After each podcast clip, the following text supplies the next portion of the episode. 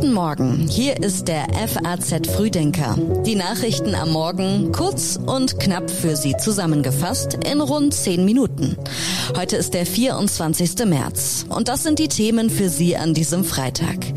Es gibt gereizte Stimmung vor dem Koalitionsausschuss. Berlin steht vor einem wegweisenden Volksentscheid und Kimmich trägt Schwarz-Rot-Gold statt Regenbogenfarben. Jetzt zuerst noch die neuesten Meldungen aus der Nacht, ganz kurz im Überblick.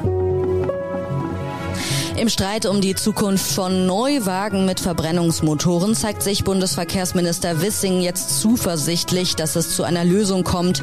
Man habe sich eng mit der EU-Kommission beraten, so Wissing. Hintergrund ist eine grundsätzliche Einigung von Europaparlament und EU-Staaten, wonach in der EU ab 2035 nur noch emissionsfreie Neuwagen zugelassen werden dürfen. Deutschland dringt aber darauf, auch danach noch Neuwagen mit Verbrennungsmotoren zuzulassen, die E-Fuels tanken. Vor dem großen Warnstreiktag am kommenden Montag im öffentlichen Verkehr in Deutschland werfen Deutschlands Arbeitgeber den Gewerkschaften überzogenes Handeln vor.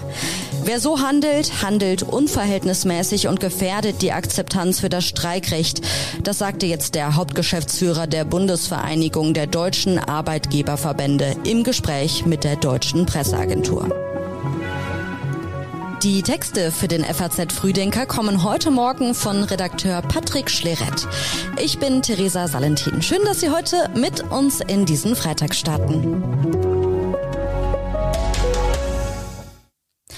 Es gibt gereizte Stimmung in der Fortschrittskoalition. Die Spitzen der Ampelparteien kommen an diesem Wochenende im Kanzleramt zusammen. Für Außenministerin Annalena Baerbock ist klar, dass die Menschen auch in unserem Land erwarten, dass man sich nicht ständig streitet, sondern dass man die Probleme gemeinsam löst. Das sagte Baerbock gestern bei einem Besuch in Nordmazedonien. Ihr Parteikollege Wirtschaftsminister Robert Habeck hatte sich in dieser Woche deutlich streitbarer geäußert. Es könne nicht sein, dass in einer Fortschrittskoalition nur ein Koalitionspartner für den Fortschritt verantwortlich sei und die anderen für die Verhinderung von Fortschritt, so seine Worte. Zur Diskussion in Deutschland rund um den Klimaschutz sagte Habeck im Interview mit der deutschen Presseagentur, wir versuchen, eine Diskussion, wie es gehen kann, zu dem zu machen, was uns in die ganzen Stamassel reingebracht hat, nämlich möglichst nicht zu diskutieren, uns mit Vorurteilen zu belegen, die Gesellschaft wieder zu spalten, Klimaschutz zu einem Kulturkampf zu machen und daraus einen parteitaktischen Vorteil zu ziehen. Und das stelle ich so nüchtern wie irritiert fest. Am Sonntagabend kommen die Spitzen der Ampelparteien im Kanzleramt mit Bundeskanzler Olaf Scholz zusammen. Streitthemen gibt es genug. Vom Autobahnausbau über den Etat bis zum Heizungstausch. Die FDP kritisiert den Entwurf aus dem Hause Habeck scharf, auch weil Details für den Übergang und die Betriebsfristen noch nicht festgelegt seien. Der Wirtschaftsminister wiederum kritisiert, dass der Entwurf im frühen Stadium an die Presse durchgestochen worden sei. Vor allem in der Finanzpolitik liegen SPD, Grüne und die FDP weit auseinander. Bundesfinanzminister Lindner hatte die Vorlage seiner Haushaltspläne verschoben, weil die Fachminister milliardenschwere Ausgabewünsche haben, für die er keinen Spielraum sieht. Der FDP-Chef besteht darauf, dass die Schuldenbremse eingehalten wird und keine Steuern erhöht werden. Die Berliner stimmen darüber ab, ob die Hauptstadt schon 2030 klimaneutral werden soll. Der Volksentscheid ist verbindlich. Der Berliner Senat müsste sich danach richten. Die Bundesregierung hat sich das Ziel gesetzt, bis 2045 die Kohlenstoffemissionen um mindestens 95 Prozent im Vergleich zu 1990 zu senken. Den Initiatoren des Volksentscheids, dem Bündnis Klimaneustart Berlin, ist das nicht genug. Sie wollen die Marke um 15 Jahre vorziehen, also auf das Jahr 2030. Die Antwort auf die Frage, wie das gelingen soll, überlässt die Initiative bewusst der Politik. Damit der Volksentscheid am Sonntag angenommen ist, muss eine Mehrheit der Wähler dafür stimmen, mindestens aber 25 Prozent der gut 2,4 Millionen Wahlberechtigten.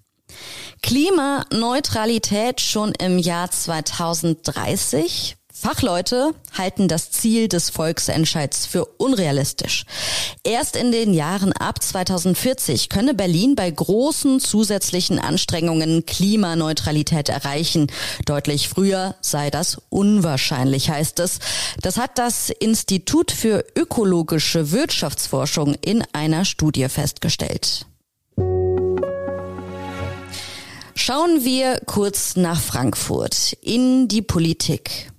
Meine Damen und Herren, die SPD hat meinen Rücktritt gefordert. Das respektiere ich, auch wenn ich mich gefreut hätte, wenn Mike Josef mich vorher informiert hätte. Das war Peter Feldmann Ende Mai im vergangenen Jahr. Wie sieht es aktuell aus bei der Stichwahl um das Oberbürgermeisteramt in Frankfurt? Im ersten Wahlgang lag CDU-Politiker Uwe Becker deutlich vor Mike Josef von der SPD. Doch bei der Stichwahl am Sonntag hat Josef womöglich das linke Lager auf seiner Seite. Uwe Becker von der CDU kam auf 34,5 Prozent. SPD-Politiker Mike Josef folgte mit 24 Prozent. Für die Stichwahl am Sonntag ist Becker trotzdem nicht automatisch als Favorit gesetzt. Sowohl Volt als auch die Linke wollen den SPD-Kandidaten Josef unterstützen. Vor allem aber wird es am Sonntag auf die Stimmen der Grünen ankommen, deren Kandidatin Manuela Rottmann sich mit Platz drei begnügen musste. Kommen Tsipras und Varoufakis zurück an die Macht? Griechenlands Ministerpräsident Mitsotakis hat vor den Parlamentswahlen in Griechenland mit Skandalen zu kämpfen. Nach dem Zugunglück sanken die Zustimmungswerte noch einmal deutlich. Zumindest alleine regieren wird er in Zukunft wohl kaum. Bei der griechischen Parlamentswahl im Mai fällt eine einstige Besonderheit weg. Früher bekam die stärkste Partei 40 bis 50 Mandate zusätzlich zum Wahlergebnis geschenkt, was in einem Parlament mit nur 300 Sitzen stabile Einparteienregierungen ermöglichte. Tsipras schaffte den Bonus vor einigen Jahren ab, als absehbar war, dass ein Bündnis der radikalen Linken nicht wieder stärkste Kraft werden würde. Der Gewinner der nächsten Wahl wird also Koalitionspartner benötigen.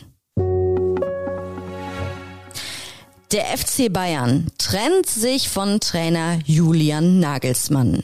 Während Bayern-Spieler wie Kimmich und Goretzka bei der Nationalmannschaft weilen, entlässt der FC Bayern übereinstimmenden Medienberichten zufolge den 35 Jahre alten Coach Nagelsmann mit sofortiger Wirkung. Nachfolger soll offenbar ein alter Bekannter aus der Bundesliga werden, der frühere Mainz- und Dortmund-Trainer Thomas Tuchel. Und bleiben wir noch ganz kurz beim Thema Fußball. In den ersten Länderspielen nach dem WM-Debakel soll es bei der deutschen Nationalmannschaft jetzt nur noch um den Sport gehen. Nicht Regenbogenfarben, sondern schwarz-rot-gold wird die Kapitänsbinde sein, die Kimmich am Samstagabend im Länderspiel gegen Peru tragen wird. Zitat, ich glaube, dass jetzt die Zeit ist, uns komplett auf das Sportliche zu konzentrieren. Das sagte Kimmich im Interview mit der FAZ. Von Sonntag an ist wieder Sommerzeit und nirgendwo erhitzt die Zeitumstellung so sehr die Gemüter wie in Deutschland. Aber die EU-Mitgliedstaaten können sich nicht einigen. Bei einer Online-Umfrage im Jahr 2018 sprachen sich 84 Prozent für die Abschaffung der Zeitumstellung aus. 4,6 Millionen Menschen nahmen teil und darunter drei Millionen Deutsche.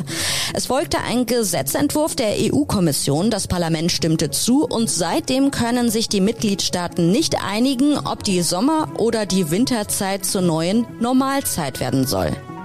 Einer aktuellen Umfrage der DAK Gesundheit zufolge halten es drei Viertel der Deutschen für überflüssig, dass die Uhren an diesem Sonntag wieder von Winterzeit auf Sommerzeit umgestellt werden.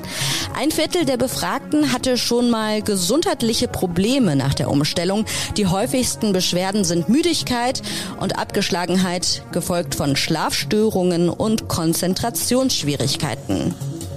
Wenn man ähm, Schlafverlust erlitten hat, ist es ganz wichtig, morgens in die Sonne oder in helles Licht zu schauen, damit die Zeitgeber äh, über das Auge im Gehirn sich neu wieder einstellen.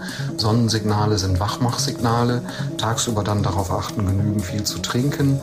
Für die, die sowieso Kaffee- oder Teetrinker sind, ähm, hilft es natürlich wie immer morgens eine Tasse Kaffee zu trinken und es hilft auch, dann am nächsten Tag rechtzeitig ins Bett zu gehen und den Schlaf wieder nachzuholen. So Professor Martin Korte im Interview mit der Deutschen Presseagentur. Er ist Neurowissenschaftler an der Technischen Universität Braunschweig. Und das waren die Nachrichten am Morgen. Ich wünsche Ihnen einen schönen Start ins Wochenende.